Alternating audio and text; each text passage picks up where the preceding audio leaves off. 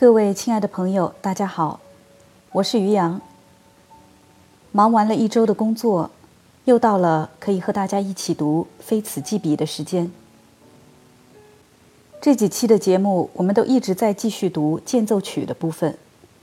有一点大家需要注意的，就是间奏曲的每一段文字，其实都可以在后面的内容当中找到印证。所以大家在阅读的时候要注意前后的联系。可以选择在阅读完整本书后，再回过头来读一读这些间奏曲。我相信到时候大家会有更深刻的理解。好，下面我们接着读。同语反复是，并且仍然是那最高的原则，最高的思维基本原理。这样，大多数人使用它，这就没什么奇怪的了。它也不那么贫乏，完全可以充满整个生命。它有着一种促狭的、机智诙谐的、有趣的形式，这就是那些无限判断。注解一下，这里所说的同语反复，我们可以用一个例子来理解，就是 A 等于 A。这是一种经典的同义律。当人们说同与反复作为最高的思维原则时，我们可以想到“我等于我”这句话在菲希特哲学和黑格尔哲学中所扮演的角色。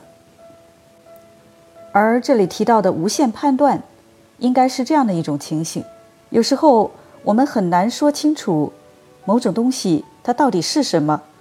但是我们可以说它不是什么，所以当我们说 A，它不是 B，那么我们也可以说它不是 C，也不是 D。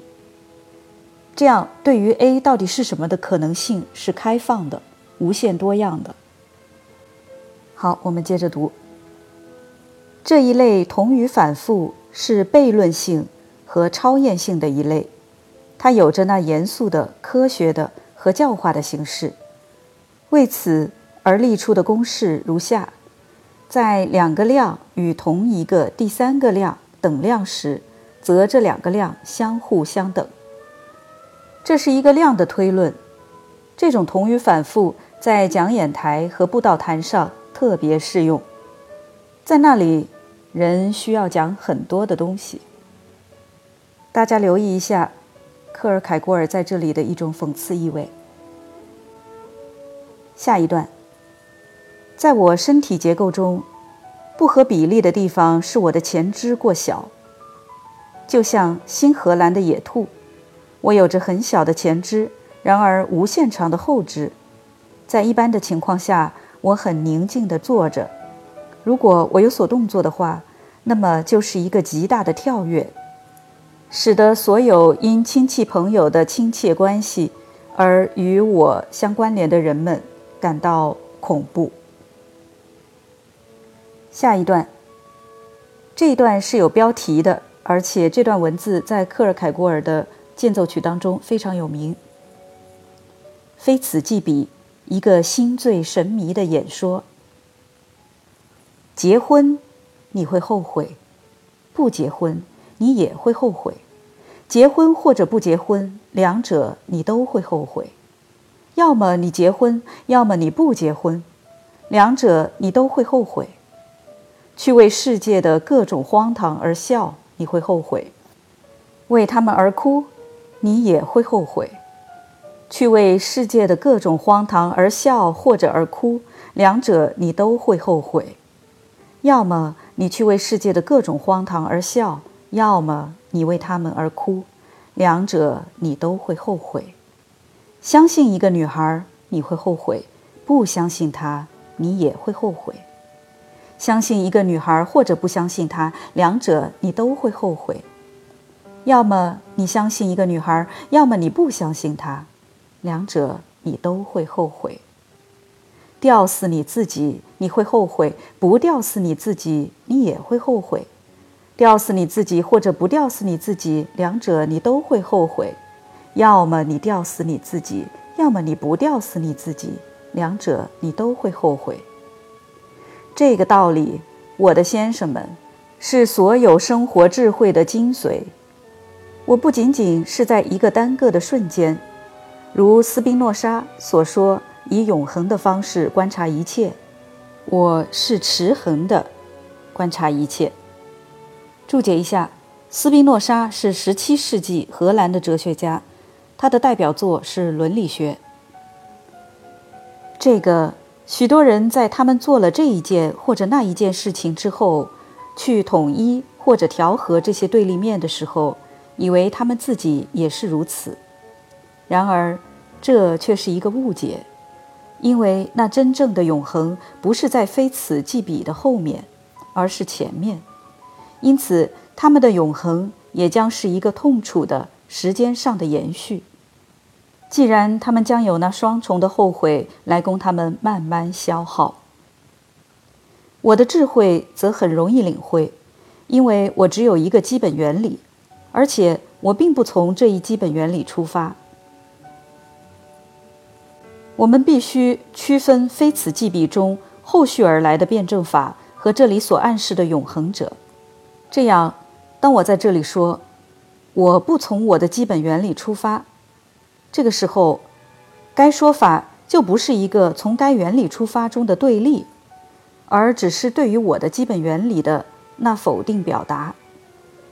通过它，我的基本原理将自身领会成是对立于一个从该原理出发，或者一个不从该原理出发。我不从我的基本原理出发，因为假如我从他出发，我会后悔；假如我不从他出发，我也会后悔。因此，如果在我的最尊敬的听众们中有谁觉得在我所说的东西中还是有着某种东西，那么，他只是以此证明了他的头脑并非是完全适合于哲学。如果这让他觉得在我所说的东西中有着运动，这证明同样的结论。相反，对一些听众，他们有能力随着我的思路去想，哪怕我没有做出任何运动。我现在要阐释那永恒的真相，通过这阐述。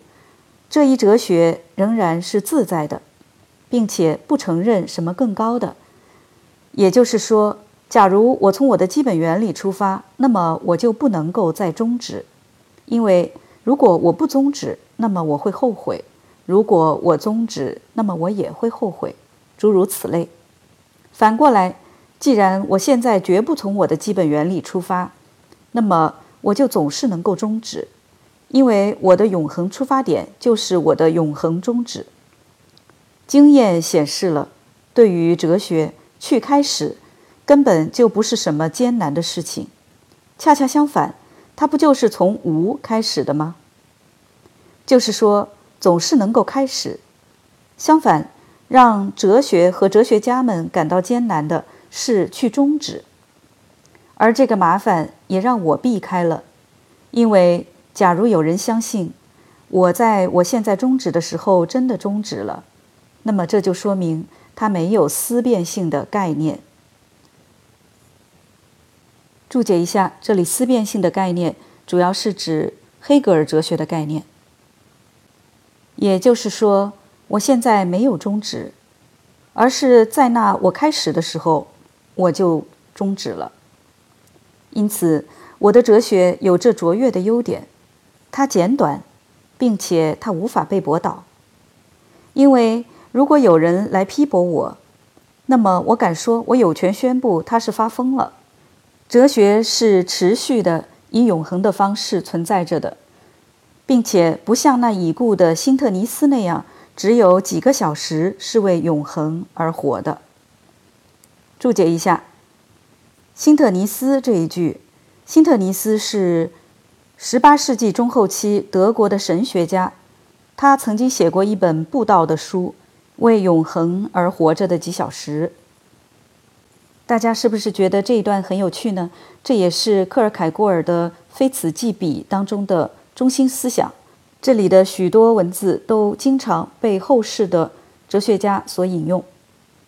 在哥本哈根皇家图书馆花园中间的克尔凯郭尔铜像前。丹麦政府设立了一个二维码，叫做“聆听克尔凯郭尔”。大家如果扫那个二维码的话，就可以听到用丹麦语和英文分别朗诵这一段，而且应该也是模仿了克尔凯郭尔自身的语气。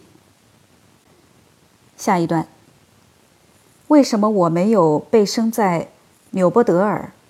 为什么我？没有在我还是小孩子的时候就死去，那样的话，我父亲会把我放在一口小小的棺材里，自己把我夹在手臂下，在一个星期天的上午，把我抬到墓穴，自己朝着棺材撒泥土，用不太大的声音说几句只有他自己能够明白的话，只有在那幸福的古代才会有这样的事发生。让那些小孩子在死亡的极乐世界里啼哭，因为他们死得那么早。下一段，我从不曾快乐，然而看上去仿佛总有喜悦伴随着我，仿佛喜悦的那些轻盈的守护神围绕着我舞蹈。他们对别人是隐形的，而对眼中闪烁着欢欣的我则不隐形。当我如此幸福和快乐，像一个上帝一样走过人们，而他们羡慕我的幸福，这时我就笑了，因为我鄙视这些人们，并且我报复。我从不曾想要不公正地对待什么人，但是看起来却总是好像每一个走近我的人都受到了不公正冒犯和委屈。这样，在我听其他人赞美他们的忠诚。他们的正直的时候，我就笑了，因为我鄙视这些人们，并且我报复。我的心从不曾对什么人冷酷无情，但恰恰在我最受感动的时候，我总是做出一副样子，好像我的心对每一种感情都是关闭和陌生的。这样，在我听其他人称颂他们的好心。看见他们因为他们深刻丰富的感情而受到喜爱的时候，我就笑了，因为我鄙视这些人们，并且我报复。在我看见我自己因为我的冷漠和无情而被诅咒、被憎恶、被仇恨的时候，我就笑了，我的愤怒就得到了满足。也就是说，如果那些善良的人们能够让我真的。不公道而理亏，让我真的去做亏心事的话，那么我就输了。大家应该留意到，刚刚读的这几段都有非常有克尔凯郭尔特色的大段大段的排比句。不知道大家对此是什么样的感觉？但是如果有机会阅读英文版时，读到这样大量的并列的排比句的时候，还是非常酣畅淋漓的。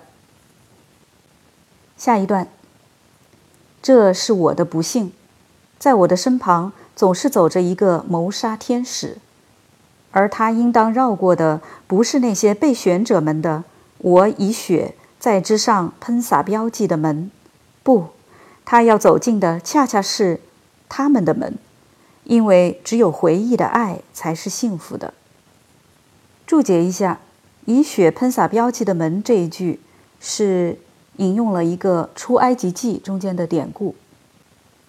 下一段，葡萄酒不再使我的心欢愉，稍稍一些葡萄酒使我感伤，多了则让我忧郁。我的灵魂暗弱无力，我徒劳地踢刺欲望之马的斜侧，它已经精疲力尽了，它无法再起身做出高贵的跳跃。我失去了我所有的幻觉。我徒劳地寻求去投身于喜悦的无限，它无法使我振作起来，或者更确切地说，我自己无法使自己振作起来。在从前的日子里，只要他有所呼唤，我就轻松、敏捷地、振奋地骑上去。在我慢慢地骑着马穿过森林的时候，那感觉就好像我在飞翔。而现在，在马吐着白沫，差不多快要倒下的时候，我就觉得我无法上路了。孤独是我一向所事。被遗弃，不是被人们遗弃。我不会因为被他们遗弃而感到痛苦，而是喜悦的那些幸福的守护神们。他们曾以无数的群集环拥着我，他们曾到处都遇上相识，到处向我展示机会。现在他们遗弃了我，就像一个沉醉的人把荒唐放纵的青年人群聚集到自己的周围。他们也曾这样聚集在我的周围，喜悦的阿尔夫灵魂们。他们曾为我带来微笑。我的灵魂失去了可能性。假如我还会想要什么的话，那么我不会想去要财富和权力，而是想要那可能性的激情，那只永远年轻、永远炽热的、到处看见可能性的眼睛。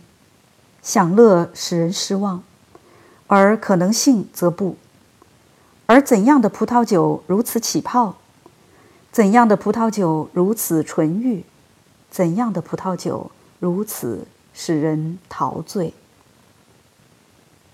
下一段，在太阳的光线无法到达的地方，那些乐调则到达了。我的房间是黑暗和阴沉的。一堵高墙几乎把白天的光挡走了，那一定是在隔壁的院子里，也许是一个流浪音乐家。那是什么乐器？一根单簧管。我听到的是什么？弹簧中的小步舞曲。那么就再把我带走吧，你们这些丰富而强劲的乐调，把我带到女孩子们的圈子里，带进舞蹈的欢乐之中吧。药剂师倒着自己的药钵，女孩子洗刷自己的罐子，马夫梳刷自己的马，并且在秸石上敲打自己的刷子。这些乐曲只是在为我而悠扬，他们所召唤的只是我。哦，你应当接受我的感谢，不管你是谁，你应当接受我的感谢。我的灵魂是如此富有。如此健康，如此沉醉于喜悦。下一段，鲑鱼就其本身而言是一种非常美味的食物，但如果人吃太多鲑鱼，则有害于健康，因为它是一种难以消化的食物。因此，那时在汉堡，有一次人们捕捞到大量的鲑鱼，警察下命令说，每一个家庭户主一星期。只可以让自己的仆人吃一次鲑鱼。但愿就多愁善感的情形，警察也会发出一个类似的公告。下一段，我的悲哀是我的骑士城堡，就像一只鹰巢，高高的坐落在云间的群山尖上，没有人能够攻破它。我从那里飞下，到现实中抓取我的猎物。但是我并不在下面逗留，我把我的猎物带回家，而这个猎物是我织进我城堡里的那些挂毯中的图像。于是，我像一个死者一样的活着，在遗忘的洗礼中，我把所有经历过了的东西沉浸到回忆的永恒中去，所有有限的和偶然的，都已被遗忘和磨灭。于是。我像一个白发苍苍的老人那样沉思地坐着，并且以一种轻微的、几乎是耳语的声音解释着这些图像。在我身边坐着一个小孩听我讲，虽然他在我讲述之前就已经记住了一切。下一段，阳光如此美丽而活泼地照射进我的房间。隔壁的房间里，窗户开着，在街上一切都是宁静的。这是星期天上午，我很清楚地听见一只云雀在附近的某一个院子中的窗户前鸣转着。在那窗户里面住着一个美丽的女孩。从距离很远的地方，我听见远处的一条街上一个男人在叫卖着虾。空气是那么温暖，然而。整个城市却像寂灭的荒漠。于是，我回忆我的青春和我的初恋，在那个年代，我曾渴慕着。现在我只渴慕我最初的渴慕。青春是什么？一场梦。爱情是什么？是这场梦的内容。下一段，某种奇妙的事情发生在了我的身上，我被推送上了九重天上。所有诸神聚集着坐在那里。由于特别的恩典，我获得许可许一个愿望。你想要？